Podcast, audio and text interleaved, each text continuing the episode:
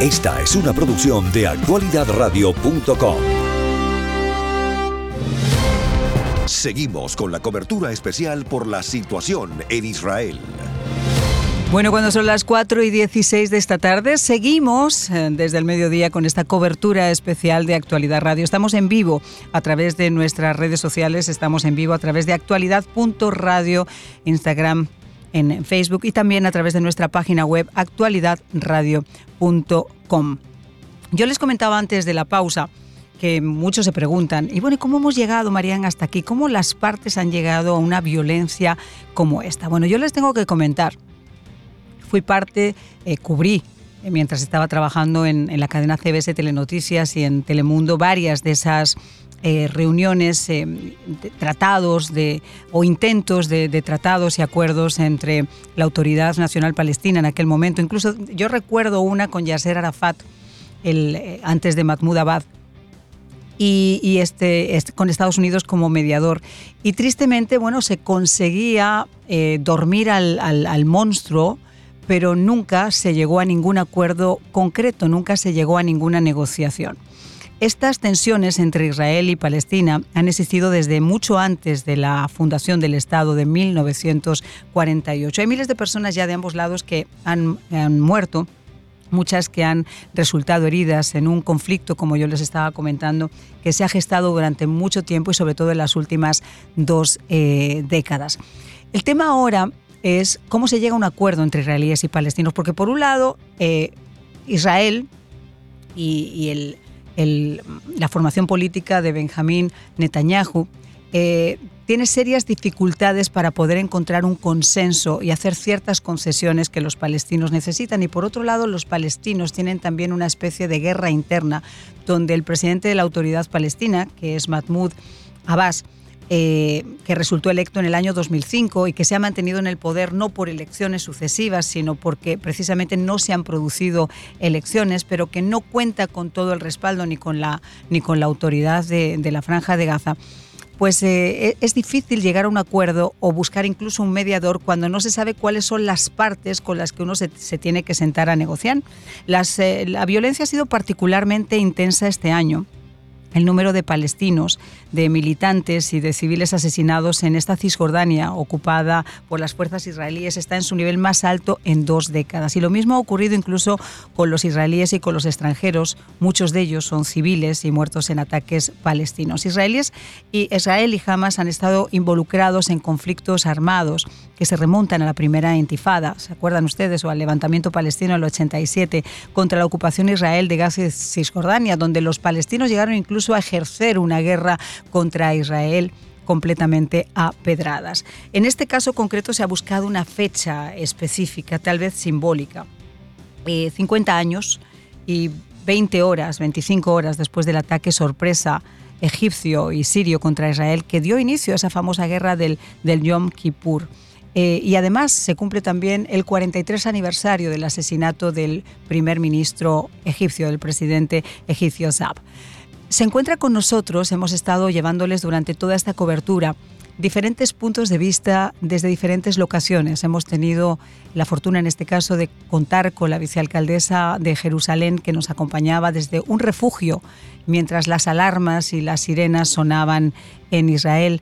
Eh, hemos hablado también con un periodista que estaba en Tel Aviv, en otro refugio también en Tel Aviv, en una de las zonas quizá más, eh, más eh, convulsionadas por esta guerra. Y en estos momentos nos encontramos también con Carla Angola, compañera de trabajo de nuestra cadena hermana de TVB.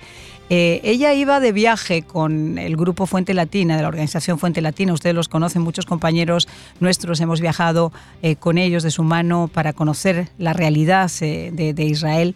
Y ellos se encontraban de viaje justo cuando ha ocurrido esto. Y, y en estos momentos está varada, están en Marruecos. El viaje ya de momento a Israel no se va a poder hacer. Pero para hablarnos de todo eso y cómo se ha vivido este episodio, pues se encuentra con nosotros Carla Angola. ¿Cómo estás, Carla? ¿Cómo estás, Marian? Qué bien lo has descrito. La verdad es que sí, es literalmente de esa manera. Estamos muy frustrados, muy tristes, porque, bueno, por, por muchas razones, ¿no? En principio, en principio porque Israel siempre es una buena idea.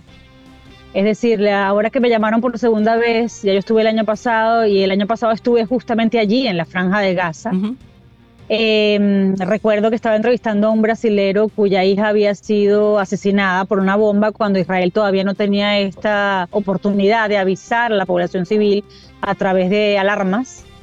Ella no tuvo ese chance y nosotros estábamos caminando allí eh, a lo largo, pues, ¿no? Del muro, estábamos eh, muy cerca del muro, estábamos pegados al muro.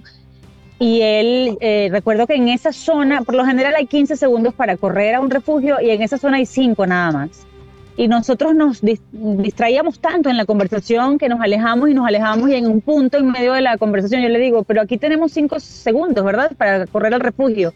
Y me decía, no, Carla, aquí ya no tenemos ni un segundo. Y la verdad es que sentir que en esa zona en la que estuvimos el año pasado, em, irrumpieron de esta manera sorpresiva, por aire, por tierra, por mar, y que además el foco de este ataque fueron los civiles, desprevenidos, absolutamente desprevenidos, incluso las fuerzas militares de Israel, que también fueron asesinadas y secuestradas. Em, y además saber que nosotros íbamos a tener como primera opción Israel antes de venir a Marruecos, porque el viaje iba a ser al revés. Íbamos primero a ir a Israel y seguramente hubiéramos estado allí, en este momento atrapados en medio de la guerra. No es lo mismo que el año pasado, antes de ese viaje, nos dijeran, ocurrieron estos ataques, quizás los más recientes a Israel, el bombardeo a Tel Aviv incluso, y yo pensé que ese viaje se iba a suspender y me decían, no, este es un ataque más. Y fuimos, de hecho, una semana después, incluso comimos en el restaurante donde asesinaron a nueve personas. Eh, estos terroristas eh, días antes que estuviéramos allí. Comimos porque Israel lo que demuestra con esto es que la sociedad civil no permite que el terrorista le robe su cotidianidad. Es decir, que él robe espacios que le pertenecen a ellos. Ellos no permiten que eso ocurra y se adueñan de su vida cotidiana y la abrazan aún en los momentos más críticos, ¿no?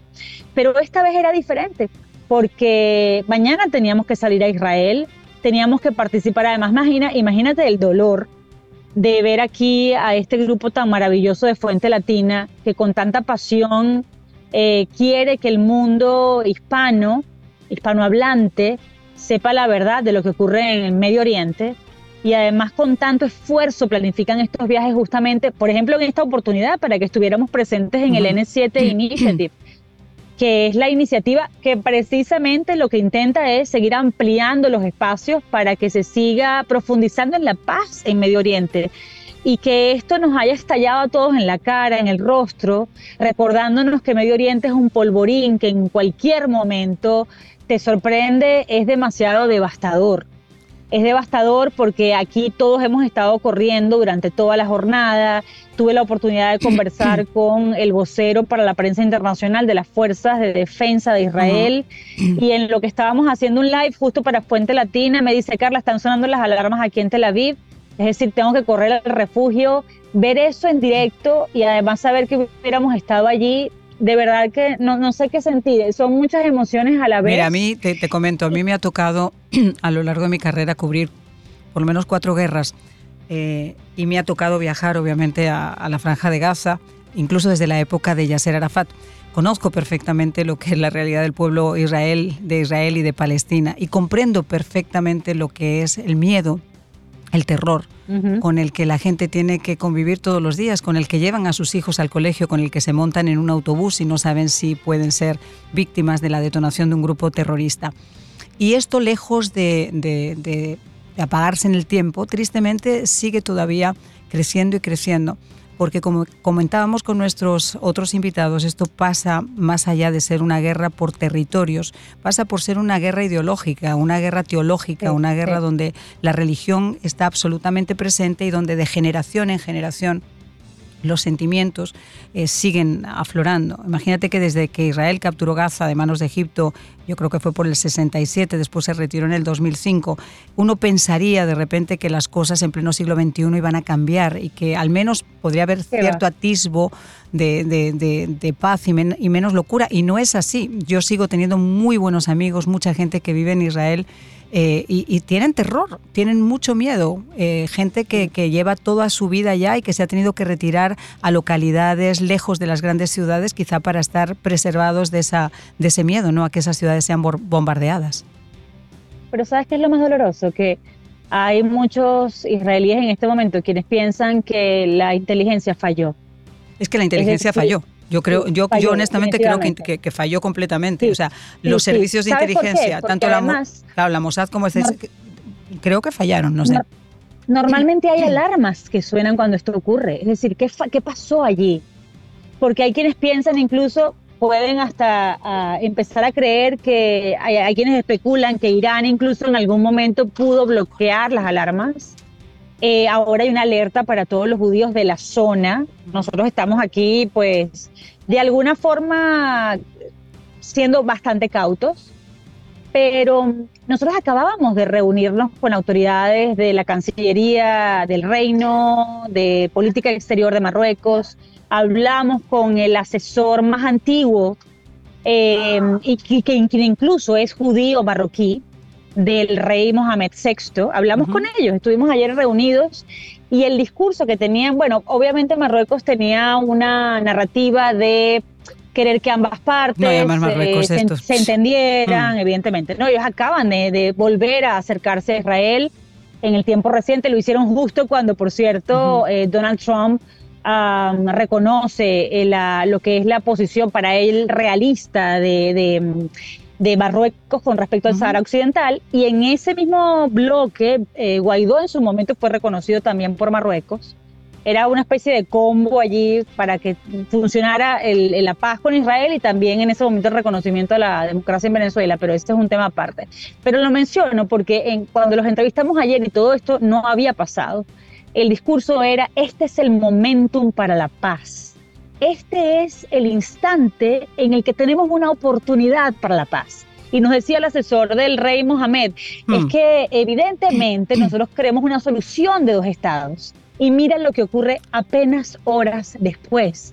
Es decir, todos esos esfuerzos que íbamos a, de los que íbamos a ser testigos a partir de mañana en Israel, no solo tienen que suspenderse, sino que también son un, golpe durísimo para quienes tienen esta narrativa de confianza en la paz, porque es algo muy distinto cuando tú hablas de igual a igual, por más distinta visión que tengas del mundo, a cuando hablas con enemigos que te quieren desaparecer. Es que la, perspectiva cambia radicalmente. Claro, y sobre todo cuando llevas históricamente, cuando históricamente, o sea, esto no es una cuestión de, fronteras, de quiero ganar un territorio, quiero quitar un territorio, es una cuestión que va muchísimo más allá con un peso además histórico, ideológico extremadamente importante y donde además la comunidad internacional y países como Marruecos, y, quiero ser muy clara porque conozco perfectamente como española y, obviamente porque llevo 28 años haciendo política internacional, la posición de Marruecos nunca ha sido una, una posición decisiva. Es más, Marruecos ha jugado mucho a la veleta dependiendo de lo que hicieran antes los, los países de la, de la Liga Árabe, ahora desaparecida,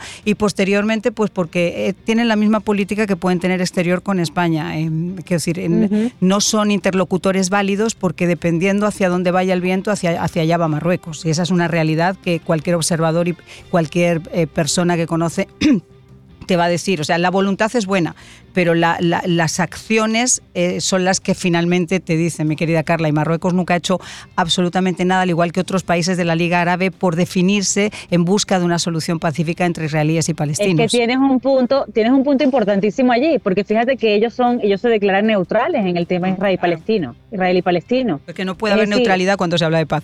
Ah, exacto, yo estoy de acuerdo contigo. Yo estoy de acuerdo contigo, pero ellos se acercan a Israel dicen que esto no es algo nuevo, que simplemente ya habían tenido relaciones y ahora se vuelven a acercar, pero en verdad no toman partido.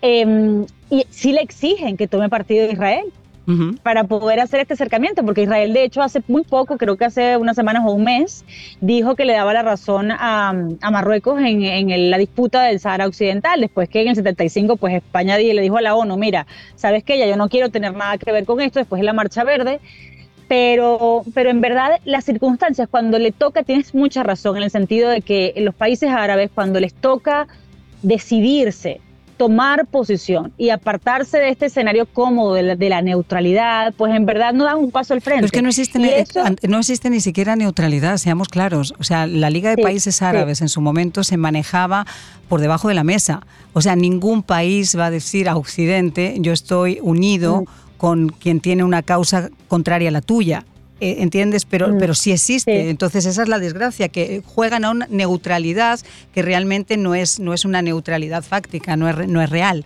Y ese es el problema por lo que no se llega a soluciones, porque imagínate, si, si es, es como si nosotros tuviéramos ahora mismo una, una administración, eh, eh, el, el juego de administraciones es congelo fondos, eh, para que no se pueda eh, llevar lo que se puede considerar humanitario a manos de un grupo terrorista frente al que, eh, y es la misma administración, frente al que dice, ¿sabes el que los voy a descongelar para poder mandar esta ayuda a, manos de quién va? La Liga de Países Árabes ha hecho exactamente lo mismo. Y también añadiendo a eso que, que bien expresas, Fíjate que cuando ellos hablan en todo este entorno de lo cuáles son sus deseos en cuanto a Medio Oriente, ellos dicen es que en verdad la, Liga Árabe debería estar unida. Hablan de la unidad regional, de querer ser los pioneros en la búsqueda de la, la unidad regional porque además incluso para negociar con la Unión Europea ellos creen que tendrían una ventaja si fueran uno solo. Y es el mismo discurso de Israel, les dice, es que nosotros tenemos en verdad un enemigo común. Si nosotros comprendiéramos que nuestro enemigo común es Irán, que ahora acaba de ponerse del lado de Hamas, y el grupo terrorista Hamas, entonces el mundo árabe e Israel serían un solo bloque. Pero el, siento que a veces los países que ahora se acercan a Israel lo hacen de la boca hacia afuera, como tú bien expresas no hay un compromiso real, auténtico, porque quizás hay como una, mm, una necesidad de dejar una posibilidad abierta, incluso con todas las opciones, aun cuando entiendan que son hasta sus propios enemigos. Es, es, un, es una realidad absolutamente compleja y la gran frustración es que quienes tienen esta vocería del momentum para la paz, pues ahora chocaron contra esta terrible realidad que va a seguir postergando la posibilidad de la paz. ¿Quién sabe por cuánto tiempo? Es decir, estamos hablando por lo menos de un empuje de 10 años, al, menos por delante.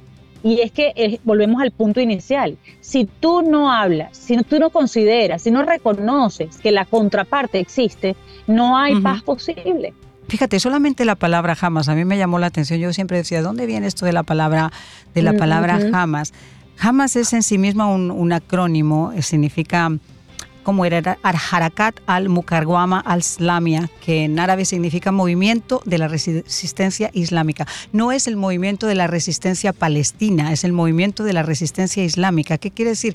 Que tanto Hamas como Hezbollah, como la yihad islámica, son grupos islámicos que están unidos entre sí, porque no tienen una causa común, sino es simplemente apoyar la causa islámica en el mundo. Igual que Osama Bin Laden en sus declaraciones, por ejemplo, antes de los atentados del 11 de septiembre, que anunciaba que iba a llenar el territorio estadounidense de viudas, también decía que iba a recuperar a través de España, y por eso los ataques del 11 de marzo, eh, el territorio del Al-Ándalus. Y la gente decía, el Al-Ándalus es Andalucía. No, no, el Al-Ándalus es toda Europa. Llegaba prácticamente hasta, hasta Rusia, o sea, era, era, era todo el territorio europeo. Esa es de repente la concepción que tienen muchos de estos movimientos, ¿no? Recuperar el mundo a través de ese tipo de, Y es difícil con nuestra mentalidad, Carla, y con la mentalidad, yo decía que los juegos de la guerra son diferentes en ese tablero.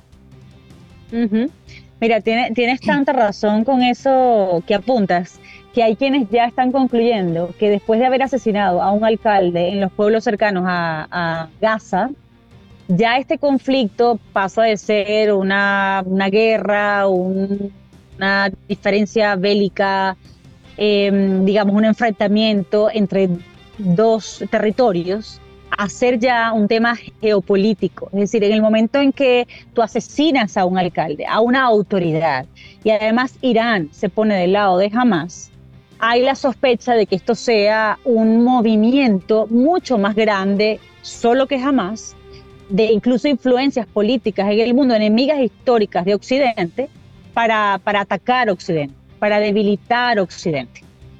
Ese es como, como la gran preocupación, porque recuerda que ahora tenemos también a Rusia en un momento en el que dice, yo no quiero ensayar con armas nucleares, pero sí quiero un nuevo mundo. Quiero un mundo distinto, un mundo distinto al que me ha impuesto Occidente. Aquí hay que mirar un poco más allá y entender que quizás el plan, em, digamos, excede lo que podría ser un análisis del momento, del instante en el que estamos viviendo nosotros en este ahora. Claro, porque Creo que es muchísimo más complejo. Fíjate, yo que me tocó cubrir la guerra de, Irak en las dos, en dos ocasiones, en, el 2013 y en el 93, creo que fue, ya no recuerdo, 91, 93. El, no, no, fue en el 91 cuando tú te das cuenta de por qué las incursiones a, Irak, por ejemplo, y no a Irán, yo decía, bueno, ¿y por qué a Irak y no a Irán? Eh, Irán es un régimen teocrático puro. Eh, en, Irán es un, son el régimen de los ayatolás. En Irak no, en Irak era un loco, era una persona eh, con amante del poder, con sed del poder, era un dictador, pero no tenía ningún apunte hacia la religión como lo tenía Irán. Por eso entrar de repente en un territorio como Irak era muchísimo más fácil por las repercusiones que podía después tener en las diferentes etnias que entrar en un régimen teocrático puro donde ya te vas a encontrar a todo el bloque islámico en tu contra. Eh, de hecho, por ejemplo, Arabia Saudita, que estaba manteniendo las conversaciones con Estados Unidos para normalizar potencialmente esas relaciones con, con Israel, eh, eh, ha dicho que busquen la neutralidad, que busquen ambas partes que se detenga esta escalada, pero no se ha puesto obviamente ni de un lado ni de otro, no le ha dado tampoco su apoyo directo a Israel. Los Emiratos Árabes Unidos, que también reconocieron a Israel en el 2020, han hecho exactamente lo mismo que reine la moderación, pero ninguno de ellos ha dicho ah, nos, eh, somos solidarios con Israel por los muertos de Israel. Es decir, esto es un, es un tema y un territorio muy cuidadoso, si no ya se hubiera solucionado desde hace mucho tiempo. Pero fíjate que Arabia, se supone que nosotros en este momento estábamos negociando, esperando la, ampliación de, los acuerdos de Abraham.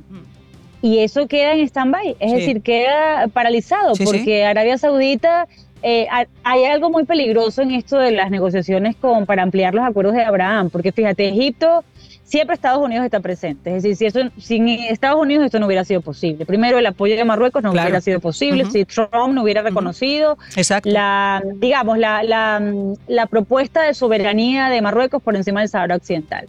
Eh, no hubiera sido posible lo que ocurrió con Egipto si no les hubieran enviado ayuda humanitaria.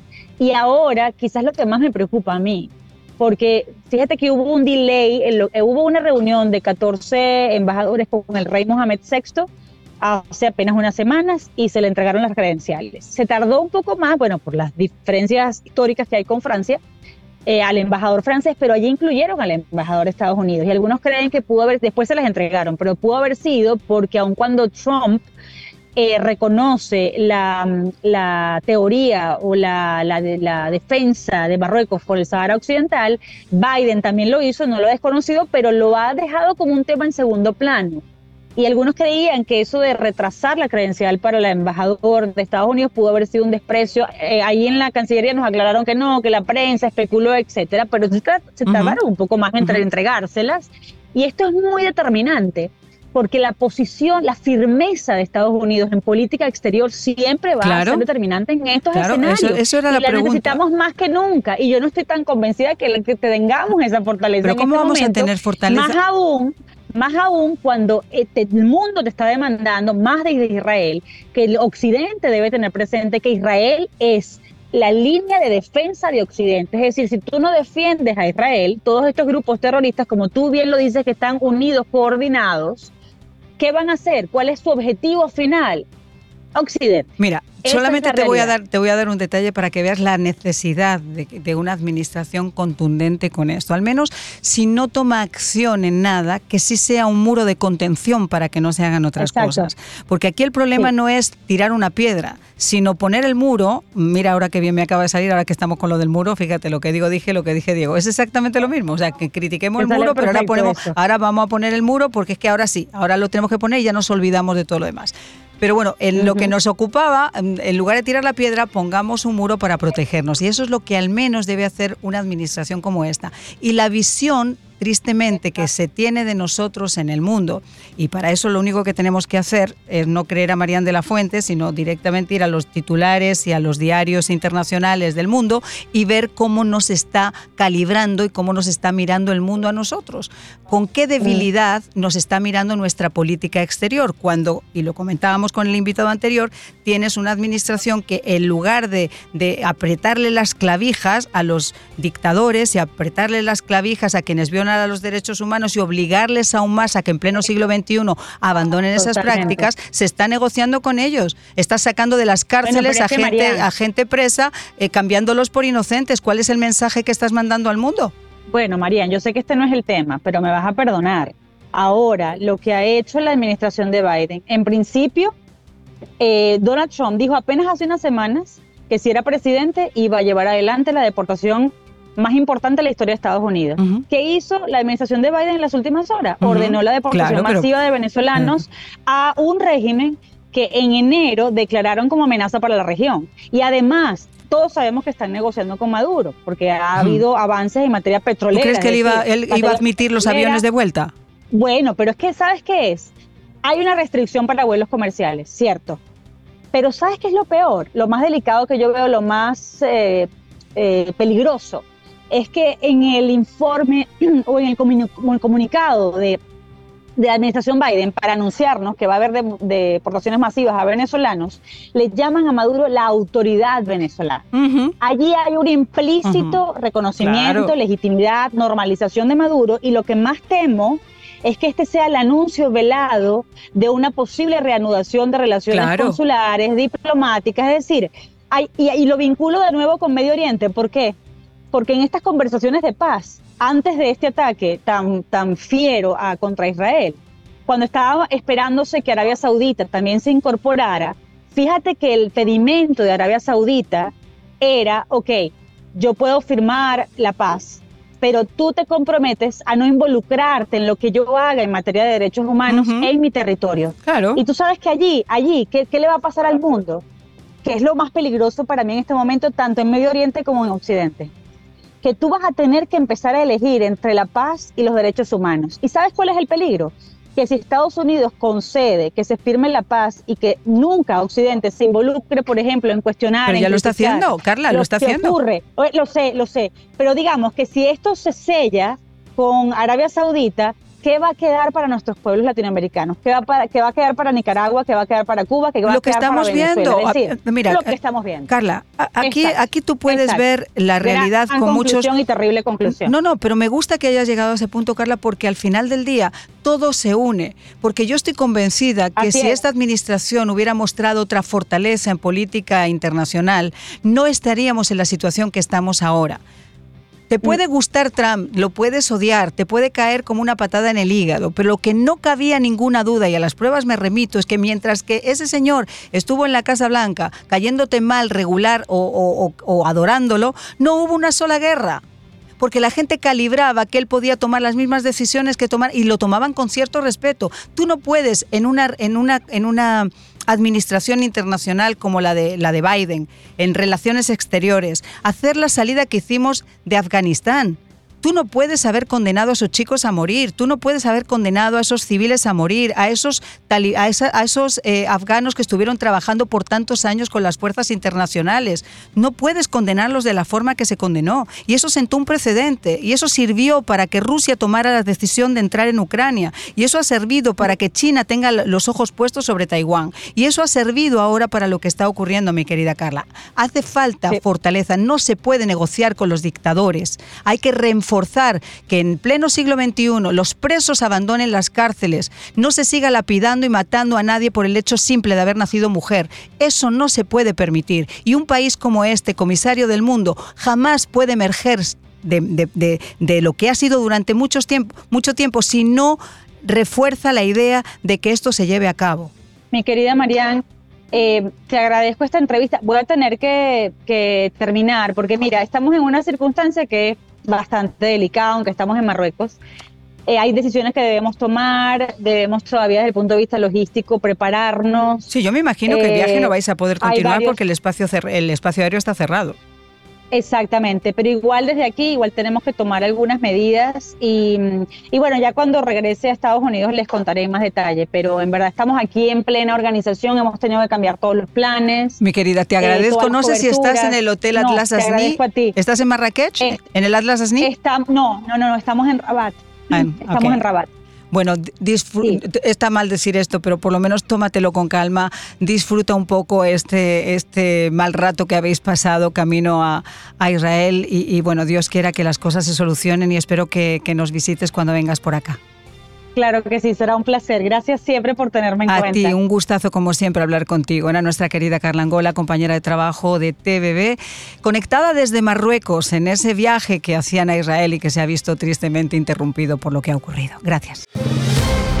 Seguimos con la cobertura especial por la situación en Israel. 4.48 de esta tarde seguimos en nuestra cobertura especial sobre lo que está aconteciendo en Israel. Em, a estas horas eh, siguen todavía atacando, hay una, se ven eh, algunos de los eh, cohetes lanzados desde las plataformas de Hamas sobre territorio israelí, al mismo tiempo que la contraofensiva israelí sobre Hamas. La franja de Gaza está sin luz en estos momentos, han cortado la luz. Eh, dos de las torres principales de la franja fueron bombardeadas. Aparentemente se encontraban allí dos de las oficinas de, o dos de los puntos neurálgicos de, de Hamas. Eh, muchos de los civiles israelíes están en, en shelters, están en refugios en este momento eh, se ha pedido en algunas áreas, sobre todo de, Israel, que pernocten en los refugios eh, para evitar que cuando suenen las alarmas y en mitad de, la noche tengan que, salir. Eh, Jerusalén, estábamos hablando anteriormente con la vicealcaldesa de Jerusalén, nos decía que la ciudad por el momento hay una cierta tranquilidad a pesar de que todavía las ah, alarmas de repente rompían esos momentos de paz por instantes eh, sabemos que Netanyahu, desde el momento que declaró que Israel estaba en guerra, ha prometido una represalia hacia Hamas nunca vista. Y eso es prácticamente lo que estamos viendo en este momento. Eh, en el que se siguen contando tristemente los heridos y los muertos. Estamos hablando de más de 240 muertos en este momento eh, israelíes por este ataque brutal de, Hamas y más de 1.150 heridos. Insisto en que estas cifras cambian con el paso del tiempo a medida que también las brigadas de rescate están rescatando valga la redundancia, muchas de las personas que se encuentran bajo los escombros de algunos de los edificios que fueron eh, bombardeados. Por el momento también sabemos que se están enfocando en tratar de llegar hacia esas personas, esos grupos que fueron secuestrados por las milicias de, de Hamas entraron en localidades, en casas, y mientras que algunos eran masacrados directamente, en otros casos mujeres, niños e incluso algunos soldados han sido secuestrados y en estos momentos pues pueden ser utilizados como como canje para tratar de conseguir que presos palestinos pudieran ser puestos en libertad. La comunidad internacional en su conjunto ha dado su apoyo a Israel, eh, ha condenado inmediatamente este brutal ataque de, Hamas, a excepción de Hezbollah, el grupo militante libanés respaldado por Irán, que sí ha elogiado los ataques y ha dicho que está en contacto además con grupos militantes palestinos. Y escuchen bien, porque a mí me llamaba la atención cuando decía en casa y en el extranjero. Y eso, pues de alguna manera, nos da pie a pensar que quizás estas operaciones no las tienen pensadas como operaciones individuales. Em, de hecho, ya sabemos que la ciudad de Nueva York y en Argentina, y estábamos comentando justo con un experto de seguridad en Buenos Aires hace escasos instantes, pues ya eh, las medidas de seguridad también se han reforzado, sobre todo alrededor de sinagogas, ante la eventualidad de que estos ataques de Israel pudieran tener también una connotación en territorio estadounidense y entendiendo que tanto Nueva York, como en el caso de Argentina, en Buenos Aires, son dos de las comunidades del mundo donde más judíos hay fuera de Israel. Y con nosotros se encuentra Joseph Hage. Eh, él es, eh, como saben ustedes, un analista, gran conocedor de la realidad de Oriente Medio.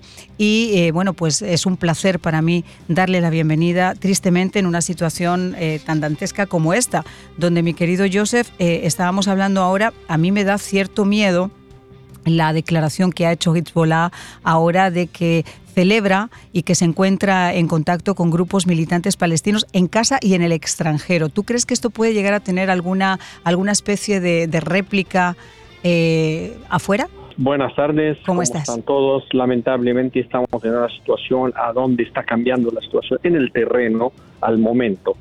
La llama, el llamado de Hezbollah es eh, eh, previsto por muchos expertos.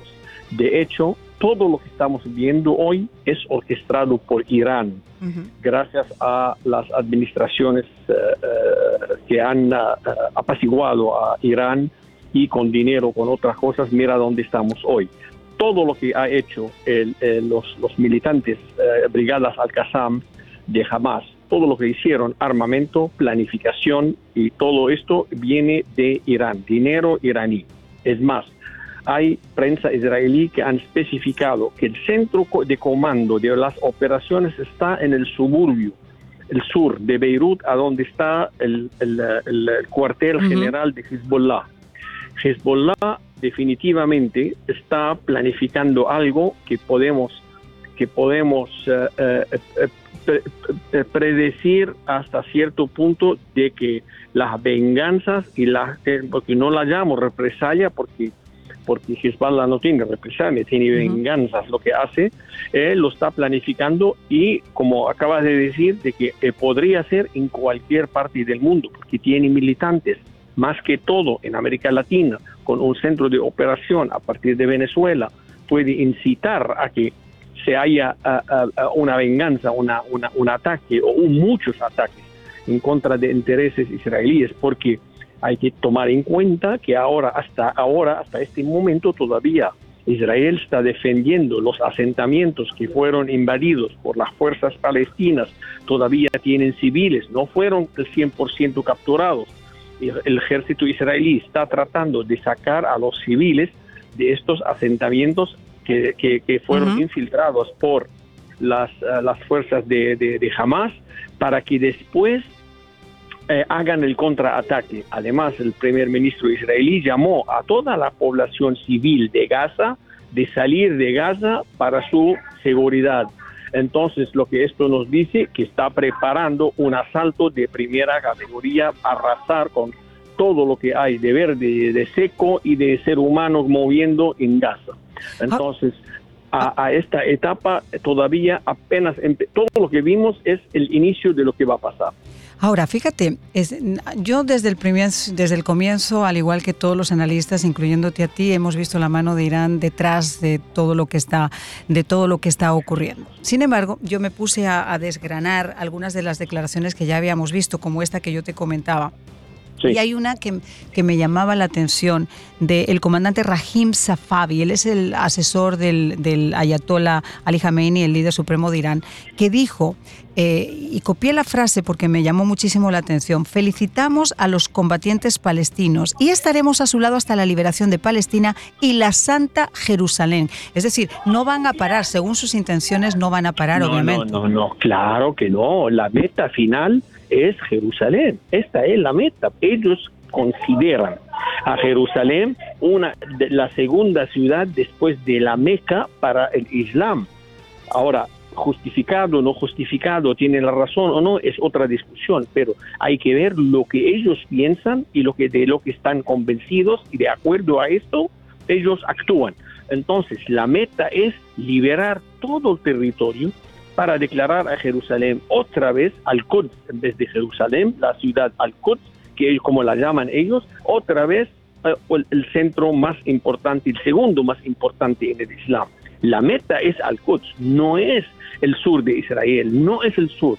Y si le, cuando, cuando eh, hizo el llamado el, el, jefe de, de, las, de las brigadas de Hamas, al mundo, no hizo el llamado a los palestinos nada más, hizo el llamado a los palestinos, a los musulmanes, en, y especificó los países en Irán, en Irak, en Siria, en el Líbano, para que nos sumen, que nos junten con nosotros para liberar a Palestina. Ellos no están buscando un, un, terreno de fútbol o unas, unos asentamientos, ellos están buscando todo el territorio.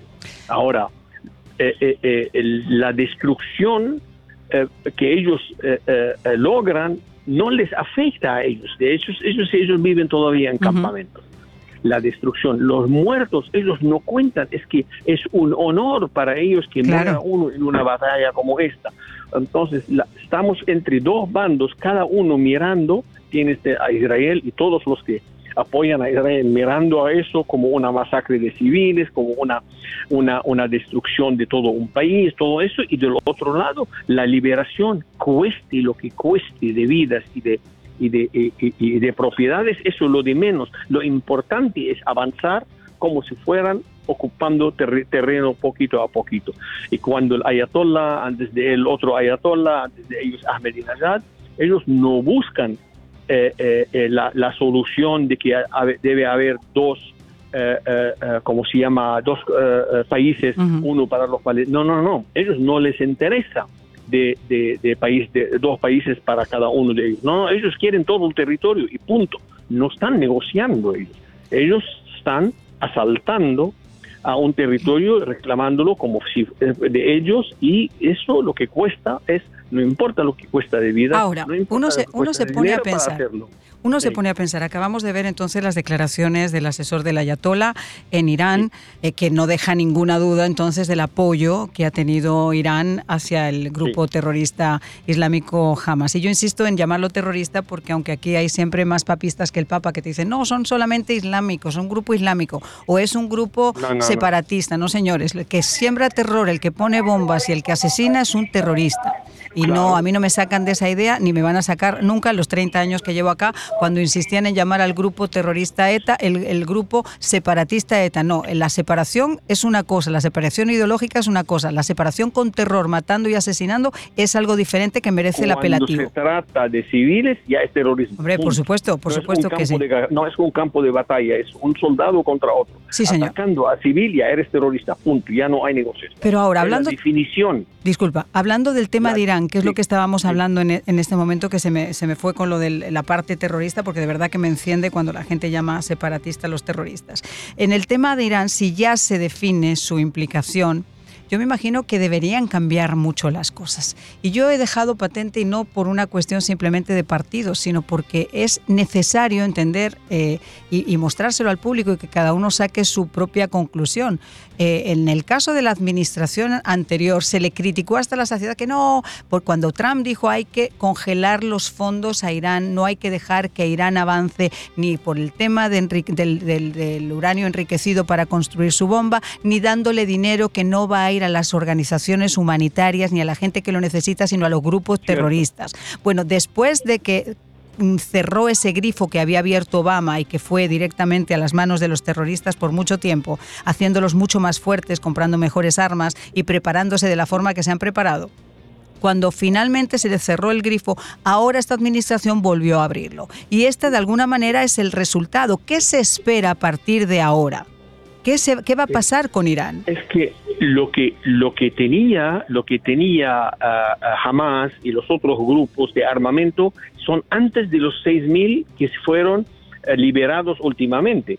Entonces ahora lo que se espera que Irán aumente la dosis, que sea a través de sus uh, sus proxies en Irak, sus proxies en el Líbano y Siria, además de su proxy que es Hamas en Irán. Ahora lo que, lo que tiene que hacer es una cosa Estados Unidos, lo que va a hacer es otra.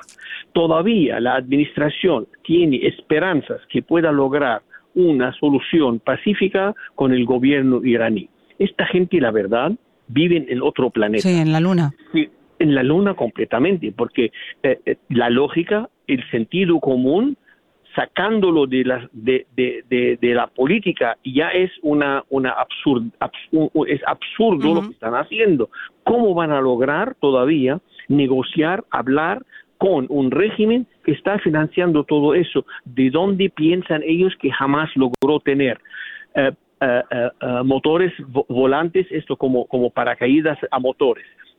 cinco mil autobuses lo que lanzaron primero todo esto, los misiles, todo eso, ¿de dónde viene el dinero? De Irán. ¿De dónde sacó el dinero Irán? De lo que liberó Estados Unidos. El presidente Trump los había ahorcado, no tenían comida para el pueblo iraní.